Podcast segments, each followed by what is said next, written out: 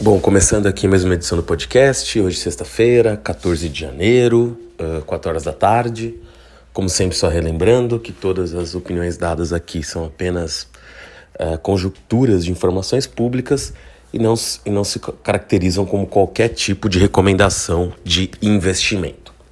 Bom, começando, acho que, como sempre, né, fazer primeiro um overview aí do que aconteceu fora, né, para depois acabar chegando aqui no mercado local, as condições geopolíticas e o que tem acontecido. Bom, como eu falei já na, na última edição, eu já vinha falando desde o ano passado, uh, as tensões ali referentes a uma potencial invasão uh, de parte do território ucraniano ali pela Rússia continuam altas. Uh, teve os encontros ali, segunda-feira na verdade já tinham ocorrido até, entre membros, entre Rússia e Estados Unidos, também entre membros da, outros membros da OTAN, Estados Unidos e Rússia. E o fato é que até o momento não se, apesar de não terem sido uh, não se terem chegado a grandes conclusões sobre esse encontro, fica um clima uh, permanente de tensão, né, já que o Putin deixou claro que não vai tirar as suas tropas que estão ali estacionadas na fronteira com a Ucrânia, um efetivo bastante alto de soldados. Inclusive ontem, né, diante de algumas negativas ali da OTAN de aceitar algumas exigências que o Putin levou para essas reuniões, uh, você teve ali também um cenário em que, nesse sentido, tá, e aqui eu não tenho nem capacidade de fazer essa análise de forma tão profunda, mas o Putin, ou no mínimo pessoas ligadas ali ao Ministério das Relações Exteriores da, da Rússia, até acenaram com a possibilidade aí de mandar tropas para América Latina eventualmente, né, para Cuba ou para Venezuela. É, claro que isso parece, para quem está ouvindo hoje, parece muito mais, talvez, não, uma volta assim à, à época da Guerra Fria e talvez dificilmente aconteceria, mas não dá para descartar nada. Embora nesse momento me pareça muito mais uma forma de pressão sobre uh, os Estados Unidos, não se pode descartar ali que sim, né, existem algumas ligações militares em algum nível entre esses três países, Rússia, Cuba e Venezuela, mas claro que isso parece, de alguma forma, uma questão muito mais de uh, retórica do que, que algo efetivo irá acontecer, mas de qualquer forma isso pressiona os preços do petróleo, né? Como eu já disse aqui, caso a Rússia vá adiante ali com uma invasão, uh, você tem o risco de sanções mais fortes sobre a Rússia, isso levaria o preço do petróleo e do gás natural, por consequência, para níveis que não dá nem para imaginar. Né? Se a gente pegar o Brent, que na verdade é o petróleo, o preço de petróleo que na verdade é usado basicamente quase em todo o mundo, né? o WTI é usado como referencial mais para o mercado norte-americano ali, mas o, WT, o, o Brent, perdão, já está em 86 dólares, né? Então a gente pode estar tá falando aí de um petróleo batendo 100 dólares esse ano dessa forma, isso imaginando que nem aconteceu ainda essa invasão, que, por exemplo, a gente tem tensões com a possível eleição na Líbia, a gente tem a questão do Cazaquistão, que também, como eu passei muito rápido aqui na outra edição, mas uh, na verdade o que aconteceu no Cazaquistão foi até curioso, né? Porque o atual presidente do Cazaquistão, que na verdade foi um sucessor do Nur al-Zaltan, perdão aqui pela pronúncia, né? Mas o Nur al-Zaltan, uh, que era o antigo presidente até 2019, o novo presidente foi em continuidade a ele, enfim, e é um regime basicamente ditatorial, né? Aquelas eleições que o cara é, é reeleito com mais de 90% dos votos sempre. E o curioso foi que após os protestos, né, além de ter desfeito seu gabinete, ter contado ali com o apoio de tropas russas, belo-russas, enfim, para para acalmar os protestos, digamos assim, né, de forma violenta, né, com prisões, assassinato, enfim. É... Protestos que também foram violentos, enfim, é uma questão bastante complexa mas um, um governo ditatorial aquietou sua população, como é comum, na verdade. E nesse sentido, infelizmente, e nesse sentido, você, você tem um cenário ali que, apesar de tudo isso, né, apesar do Cazaquistão, nesse curto prazo, ter voltado ali a algum nível de, entre aspas, normalidade anterior aos protestos, você tem um cenário em que o atual presidente do Cazaquistão se voltou contra o Nursultan, falando que todos os problemas sociais que eh, existem hoje no país, que é um país, na verdade, com alta produção de petróleo e de GLP, de gás natural. Então, assim, não deveria ser um país talvez tão pobre quanto é, se a gente imaginar o tanto de dinheiro que já entrou com isso, né? E, e você tem famílias riquíssimas lá. O Cazaquistão, na verdade, é até curioso, porque é claro que isso não são dados, digamos, auditados, mas você tem algumas fontes falando que no Cazaquistão 50% do PIB do país estará na mão de 162 pessoas. Ou seja, isso é um absurdo, né? Assim, é, é, difícil você achar outro país no mundo com esse nível de concentração, um número tão pequeno de indivíduos. Claro que vai ter em, alguns outros países, enfim, mas nesse nível de concentração é difícil, né? Então, basicamente, o que o, o, que o atual primeiro-ministro, o presidente, na verdade, do Cazaquistão está colocando é: eu vou tentar mudar essa ordem. Claro que isso, ele é parte dessa ordem, então, óbvio que tem uma ironia nisso. Mas quando ele começa a fazer esse tipo de declaração e com as tropas russas tendo saído, pelo menos por enquanto, do país, você tem sim um risco aumentado aí de acontecer algum problema lá novamente, né? Porque uma coisa é. Uh, quando você tem sim um levante popular, por maior que ele seja, mas quando o Estado tem o poder sobre o exército, sobre as armas, fica muito difícil isso ser bem sucedido. Mas a partir do momento que você tem algumas elites, né, que podem se sentir ameaçadas ali na sua acumulação de capital absurda, nesse caso no Cazaquistão, que possivelmente tem alguma influência sobre partes do exército ou sobre o exército, você pode sim ir para um confronto interno mais complicado. Então você tem dois lados. Um lado é, olha, eu vou seguir com essas reformas, tem algum apoio popular, mas pode vir, entre aspas, um golpe ou, ou algum tipo de tensão por parte das classes atuais dominantes, ou ele fica só na, na, no discurso né, de, de mudança, mas isso pode levar a novos levantes populares. Né? Então a gente fica ali, o país fica nessa ditocomia, como eu já disse, é o maior produtor de urânio disparado do mundo. Uh, e mais de 40% das exportações de urânio hoje que vão para outros países saem do Cazaquistão. É um grande produtor de petróleo, de LP. E tem que sempre levar em consideração o contexto. Né? Eu estou falando, a Rússia ali com possibilidade de invadir a Ucrânia. Já teve problemas na Bielorrússia recentes, que lembram até um pouco os do Cazaquistão. Então você fica ali num cenário uh, com vários vizinhos da Rússia com pequenos problemas. E claro, se você volta, entre aspas, até levantes no Cazaquistão e em algum desses outros países, eles podem se retroalimentar, né? Ou seja, você tem um cenário em que se tem novos levantes no Cazaquistão, isso pode levar novos levantes na Bielorrússia, pode animar a oposição russa, então assim, pode ali ser um problema muito sério, além da própria invasão da Ucrânia, que se ocorrer vai levar o preço do petróleo para a lua, porque os outros países, certo ou não, vão ter que dar algum tipo de resposta e provavelmente vão ser sanções econômicas. Então eu estaria que o preço do petróleo ainda tem uma tendência de subir mais, claro que pode chegar a um acordo, né? Hoje mesmo se falou novamente que a China agora estaria tentando, por exemplo, fazer um acordo ali nuclear com o Irã. Uh, claro que se isso fosse atingido, você teria aí um grande player voltando para o mercado de forma mais efetiva, embora o Irã hoje já venda muito petróleo direto para a China, então ele acaba estando no mercado.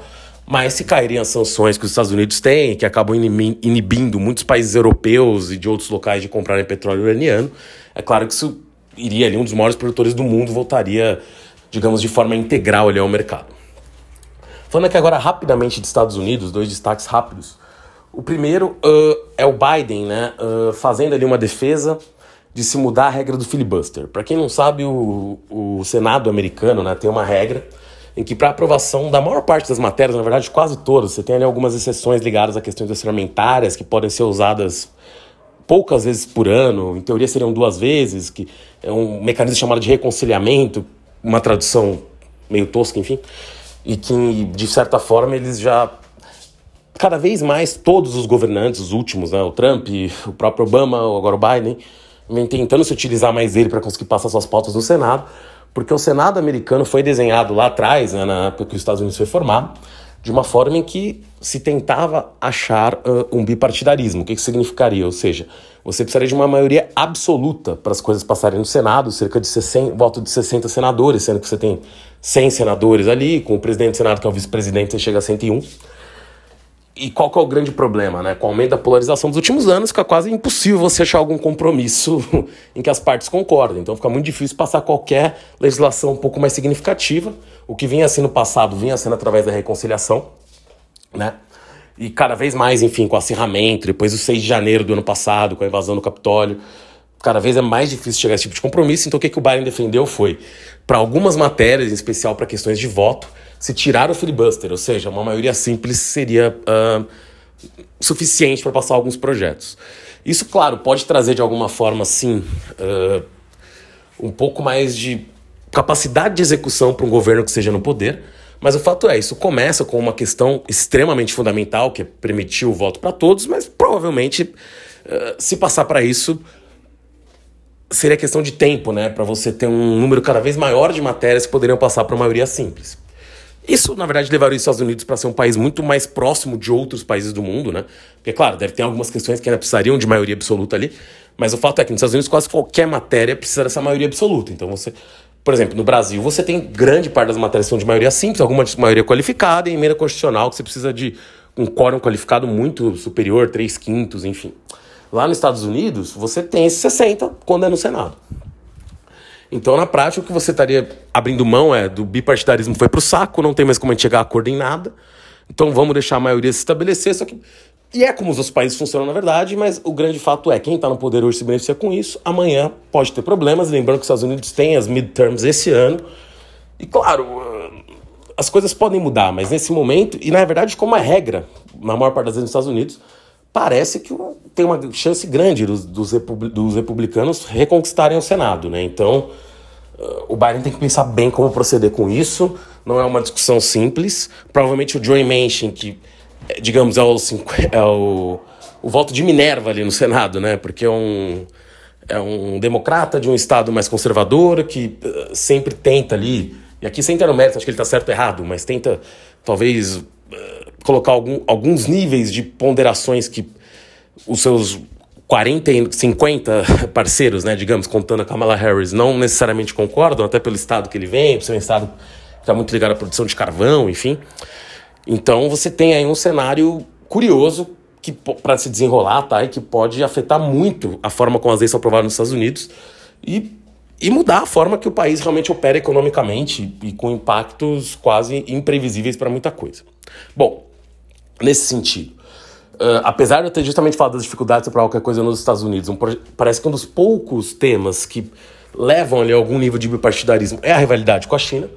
E os Estados Unidos, uh, pensando ali nas dificuldades da te das terras raras, né? para quem não sabe, terras raras são alguns elementos que uh, estão em pequena quantidade no mundo, por isso eles chamam de terras raras, mas na verdade até assim, não é uma quantidade também ínfima, é porque eles são pouco explorados também. E o país que está disparado, é o maior produtor de terras raras, é a China, com uma vantagem absurda para o segundo colocado. Quase nenhum outro país uh, opera terras raras no mesmo nível que a China ou as processa, né? Porque as terras raras, além de serem, digamos, uh, mineradas, tem que, tem que passar depois por todo um processo de industrialização, digamos assim, e refinamento, enfim. E a China é hoje basicamente o país que concentra quase toda a capacidade disso no mundo. Os Estados Unidos nem tem essa capacidade. A Austrália está voltando a ter alguma capacidade agora. E você tem em outros países asiáticos alguma capacidade, se não me engano, na Malásia, no Japão, mas. E, e você tem ali algumas. Uh, algumas instalações para isso também na Europa, mas que hoje não estão, digamos, também sendo muito utilizadas, até por questões competitivas, o preço é muito alto, então precisaria de subsídios ali para se fazer isso. A China, até por ter escala, né, porque ela explora isso muito mais do que outros, uh, tem um preço muito mais competitivo por outras questões também, enfim, né? Mas uh, então o que é um projeto de lei que esse incrivelmente, né, nesse mundo atual, é patrocinado por um republicano e por uma democrata, que é um projeto de lei que prevê, por senadores no caso, que prevê ali uh, dos Estados Unidos parar de comprar terras raras da China. Talvez não imediatamente, porque se parar ele próprio não conseguiria mover sua indústria, mas no sentido de dar altos subsídios para o desenvolvimento de uma cadeia nacional de terras raras americanas, né? também com aliados. O Brasil, nesse sentido, é até um país com um número alto de terras raras ali de potencial. E aqui não, se, não é necessariamente ligado, está alinhado a Estados Unidos ou China, mas acho que o Brasil deveria sim estar explorando isso, mas enfim. Não parece estar muito no radar de quase ninguém aqui do país, não é um assunto muito comentado. Mas indo aí para o mundo que está de olho nisso, né? A Austrália tem ali uma empresa, ali no salvo engano, que está ali já nesse mercado. E nos Estados Unidos você tem a a, a empresa que já está fazendo a exploração, que é uma empresa nuclear, né? uma empresa que, na verdade, tira os resíduos do urânio, que é o West Energy Fuels, né? Uh, que tira ali resíduos do urânio, e nesses resíduos tem sim uh, partes né, de uh, Energy Fuels, na verdade, perdão. Que, que ela tem uma, um, um moinho em White Mesa Hill, que fica em Utah, e lá eles conseguem tirando dos dejetos do, do, do, urânio que eles processam, eles conseguem pegar algumas alguns uh, restos ali de vanádio, que seriam desses, não exatamente uma terra rara, mas é um minério usado para várias coisas, e também através de, da composição de areias de monazita, que enfim é um minério extremamente específico, eles também conseguem tirar terras raras. Então a ideia ali seria criar todo um complexo em volta disso. Tem várias empresas nos Estados Unidos fazendo nesse sentido, mas assim, é muito difícil acertar no cavalo certo, mas provavelmente quem acertar no cavalo certo nisso vai ganhar bastante dinheiro, porque os Estados Unidos vai ter que de alguma forma criar essa capacidade, é que as tensões com a China não parecem que vão diminuir no curto prazo. E esse é um cenário complexo. Indo um pouco agora para a China mesmo, né? Uh, na China a gente tem um cenário ali curioso, porque ainda com problemas derivados da Evergrande, e uma coisa que tem acontecido na China, tinha até algumas matérias sobre isso, enfim, de órgãos ocidentais, mas que parecem ali ter bastante embasamento na realidade, né?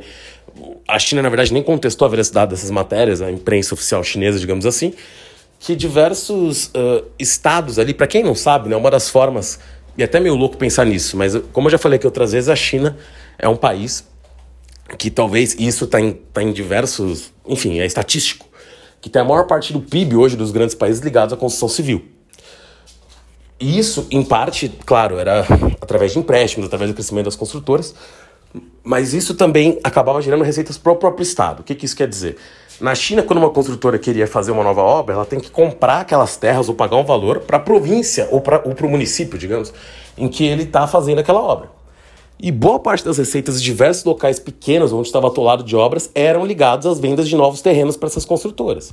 Quando você teve o problema da Evergrande e você teve as regras que a China colocou para a questão de endividamento dessas incorporadoras, você criou um problema ali que não só essas incorporadoras ficaram perto de falir, elas tinham muitos funcionários, isso gerou ali N problemas na cadeia, você também deixou essas províncias sem dinheiro.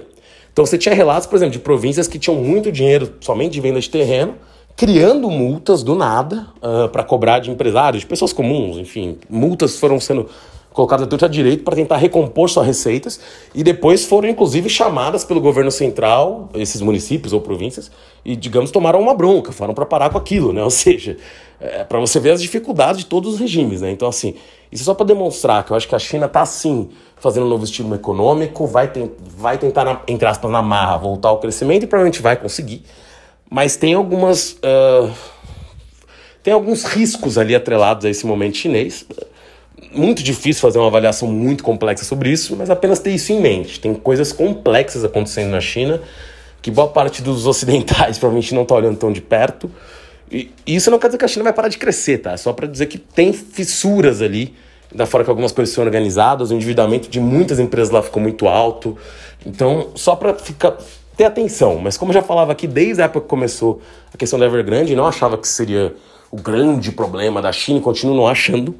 Mas sim, tem problemas derivados disso que são complexos, então vale a pena ficar de olho como vai ser o crescimento chinês nos, nos próximos trimestres, como a China vai lidar com isso. Continuando, uh, indo aqui agora um pouquinho para o Brasil. Uh, primeiro, né, comentando aqui, pensando nas mineradoras, né, e no preço do minério de ferro.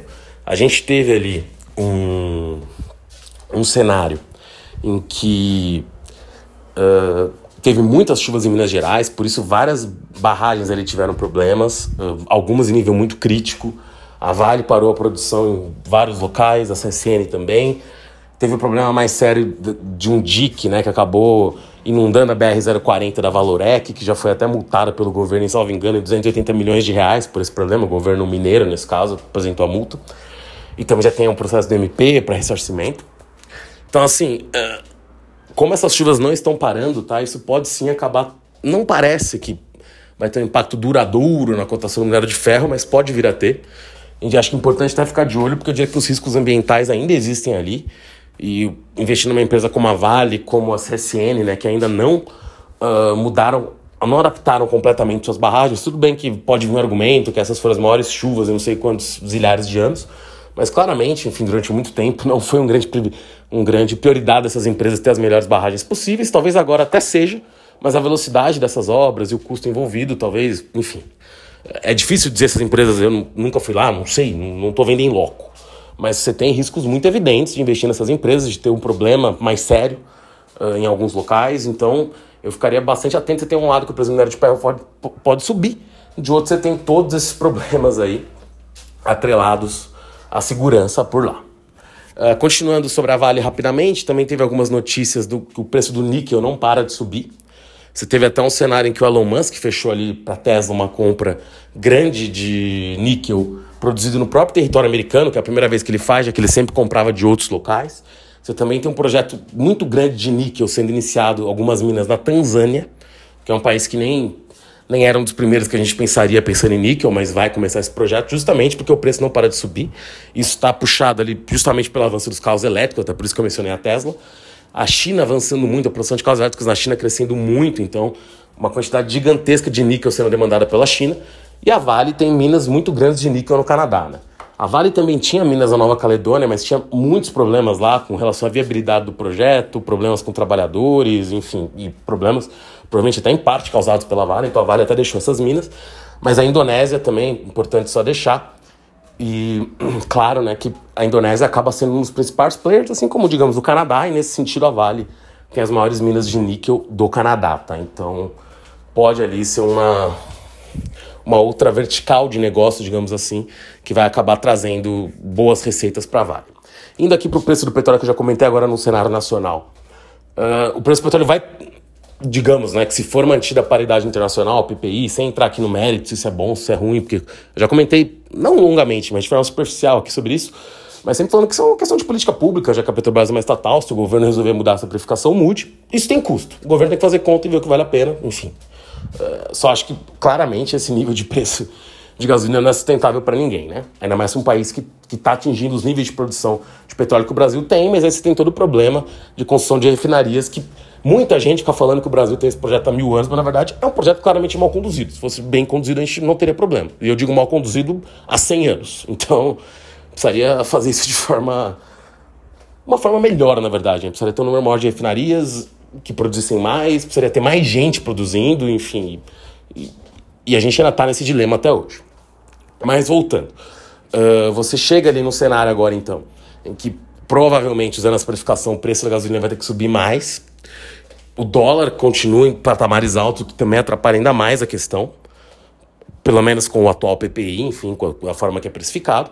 E você tem agora ainda a questão que, na verdade, ela não está atrelada a nenhuma subida de preço da gasolina, tá? Só para ser justo, mas ela acaba afetando o preço na bomba, mas não tem nada a ver com as questões que levaram à subida do preço da gasolina, como muita gente quer dizer que os governadores decidiram hoje que o ICMS que estava ali bloqueado, né, ou seja, porque o ICMS é um percentual que é cobrado em cima do preço da gasolina na bomba. Ou seja, ele por si só não faz nada subir, ele só é um percentual. Mas por um acordo ali, todos, todos os estados tinham decidido não vamos cobrar uh, acima de tanto né, o valor do ICMS por litro. E agora se chegou ali a uma conclusão que. Conclusão não, perdão. Se chegou ali a um, acordo entre os estados que eles vão voltar a cobrar o ICMS normalmente, ou seja, um percentual em cima do valor. Como o valor da gasolina, na verdade, subiu ainda mais, pode se preparar que vai ter mais um aumento por causa dos impostos, enfim, também porque os estados têm que arrecadar, por questão de políticas públicas, ou seja, a questão é complexa, o fato no final da, da, da linha é a gasolina vai ficar ainda mais cara no, no, nos postos, e isso também influencia na inflação, tá? Que poderia, por algumas razões, até dar uma arrefecida, mas isso vai ser um problema sério. Indo ali agora para algumas questões mais específicas da Bolsa, que eu já falei muito de geopolítica aqui também, teve ali, a gente teve ali as negociações, né, para venda, parece que estão iniciando, na verdade, né, para venda da Mil. A Mil uh, foi comprada pela United Health da família Bueno ali há alguns anos atrás, um, um pouco depois, salvo engano, da morte até do fundador da Mil. Uh, da família Bueno, e assim, já surgiram alguns interessados, o valor hoje. Na verdade, as primeiras notícias falavam de interessados tanto da Rede Dor quanto a própria família Bueno, que hoje é dono da DASA das da dona do Delboni Auriemo, de, de Salomon Zop, e do Lavoisier e de outros laboratórios. Salve, o Lavoisier agora fiquei em dúvida se era rede, mas enfim, é uma das maiores redes de medicina diagnóstica do Brasil. Né? Uh, e também tem ali uma rede de hospitais também chamada Impar, né? o Impar, enfim, que também tem um número elevado de hospitais. Mas o que as notícias nos contam é que hoje os dois favoritos seriam tanto a Rede Dor quanto a família Bueno, mas que a família Bueno correria na frente nessa disputa porque ela ainda é acionista uh, da Mil, embora minoritária, então ela teria que desembolsar um valor menor, já que parte da participação ela já tem, né? Então ela pagaria um cheque menor do que a Redditor, embora mesmo com essa queda toda da bolsa, falam ali de um cheque de 10 bi para a Redditor comprar a Mil, que para o tamanho que a Redditor tem em bolsa hoje, ainda seria um valor até que não seria tão alto para a capitalização da empresa, mas claro que em termos de cheque é uma fortuna, né? E bom, uh, quem correria por fora e também poderia estar avaliando os ativos seriam dois fundos de investimento. A Sua América, para a Sua América eu acho que é um cheque muito alto, mas claro que estão avaliando. E, e, uma empresa que teria, sim, capital para isso, que é um banco, que é o Bradesco, mas teria que ver se o Bradesco teria disposto a entrar numa briga desse tamanho. Mas o Bradesco tem, sim, uma unidade muito grande ali de, de saúde, poderia tentar um movimento, seria até uma medida bastante ousada do Bradesco, mas tem que ver se, se o Bradesco estaria disposto a entrar nessa briga. No mercado de corretoras ali, deixando mais acentuado ainda, né, que a gente está passando um processo rápido de concentração, o Itaú comprou a Ideal, que na verdade é uma corretora ali que acabava sendo usado por traders mais traders tão tremoroso, né, mas por investidores ali de mais traders de mais alta frequência. Ou seja, o que eu quero dizer com isso não era tanto para o varejo, né? Era uma corretora mais institucional para instituições, que agora o, o Itaú vai tentar colocar mais pro mercado de forma geral, para investidores comuns. Ou seja, mas é um passo do Itaú querendo bater de frente com a XP, com, com o BTG, com a própria Easy Invest, né? que virou Nu Invest lá, enfim, do Nubank. Enfim, é, é o Itaú também colocando as manguinhas para brigar, o Bradesco também vem tentando brigar através do relançamento da Ágora, que já foi a maior corretora do Brasil na época que o Bradesco comprou. Então vai ser um mercado com bastante competição, mas você vai vendo os pequenos players sendo engolidos pelos maiores e temos que ver se vai ter algum tipo de, de atenção do CAD especial sobre isso. No setor de shopping centers, uma proposta também que balançou o mercado ali, que eu não sei se eu cheguei a comentar no último, eu acho que não, foi a proposta da Sonai Sierra, da Sonai, na verdade, né? Aliança Sonai hoje em dia, né? Porque a Sonai Sierra já se fundou com a Aliança, que era uma rede brasileira de shoppings. A Sonai é uma. Na verdade, chamava Sonai Serra porque era uma, já era uma fusão anterior, né? Entre duas, uma rede uh, portuguesa e uma rede espanhola. Depois se juntaram com a Allianz e agora a Sonai Allianz estava tentando te, oferecer uma fusão para a BR Malls. A BR Malls é um conglomerado de shoppings com ativos muito bons, sem controlador definido. O controlador lá atrás era a GP Investments, que lá atrás era ligada ao Lehman, enfim, e, e, sua turma, digamos assim, né? o pessoal do 3G atualmente, da antiga Ambev, da Ambev, né? Ele, o Sucupira e o Teles. E a gente acabou chegando num cenário em que uh, a BR Malls hoje não tem controlador, como eu disse, e veio essa proposta da Sonai, ela foi recusada justamente porque parece que avaliou muito baixo os ativos da BR Malls, mas o setor de shopping parece pronto para uma consolidação. É um setor difícil hoje em dia, né? Enfim, a concorrência online, os preços dos imóveis também subiram, então tem, você vê que os shoppings novos que são construídos muitas vezes tem um hospital junto, tem casas junto, porque o modelo talvez de um shopping isolado, claro que é, provavelmente ainda se paga em diversas localidades, mas é um modelo cada vez mais difícil de você cuidar. Você vê, por exemplo, livrarias, a Saraiva está em recuperação judicial, eu até falei dela outras vezes aqui, uma situação complicadíssima, cultura também. Você teve ali, claro, parte disso ocupado pela leitura, mas por que eu estou falando, por exemplo, de livrarias? Porque livrarias muitas vezes são lojas âncoras de um shopping, lojas grandes. E você tem esse cenário, que várias lojas que eram lojas âncoras de shopping estão tendo menos lojas físicas, então é difícil um número tão elevado de shoppings no portfólio a fusão faz sentido, então pode ser que ainda ocorra.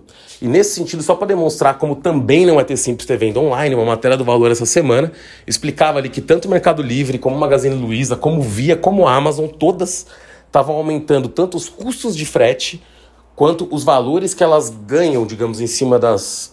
O take rate delas, né? A expressão ruim em inglês, mas o que eu quero dizer é o valor que eles ganham percentualmente em cima de cada compra que é feita pelo lojista. Ou seja, eu comprei um produto de 10 reais pro lojista, sei lá, tinha um percentual de 2% que a Via Varejo pegava, ou a Mercado Livre, ou qualquer um desses, a Magazine Luiza, a Amazon.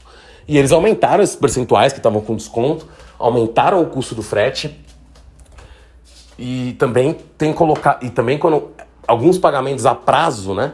Não o, digamos que o marketplace, no caso, essa empresa grande que deixava essa pequena loja vender dentro do seu site, estava uh, suportando ali as questões de juros e agora eles vão começar também a cobrar esses juros dos lojistas, né? Como se fosse um banco ali. Então, o que você tem nesse cenário é: ah, eles estão sendo ambiciosos, querem ganhar mais dinheiro, querem, mas os resultados da Magazine Luiza da Via foram horrorosos, né? Os últimos. Então tem um pouco a ver com isso. Custo não é fácil também fazer venda online assim, através de marketplace. É caro você ter estrutura, é caro você armazenar, é caro você entregar, você tem problemas, tem devolução. Então é um mercado que as empresas estão aprendendo ali, digamos, a transitar no Brasil. Isso, eu achava até que a Amazon não seguiria esse movimento para tentar crescer, mas ela seguiu também, aumentou os preços. Então eu diria que talvez um reflexo disso, o Mercado Livre está numa situação um pouco mais cômoda porque ele tem muito mais vendedores que os outros, mas um reflexo disso que poderia acontecer eventualmente seria um aumento ainda maior nos, nos concorrentes chineses que vieram para cá, Alibaba, Shein, enfim, Cia, né, que está no Brasil através do Shopee. Então pode ser que eles aumentem ainda mais seu market share como resposta a isso, porque vão ficar mais competitivos eventualmente em preços. Bom, essa edição foi isso. Até a próxima semana. Valeu!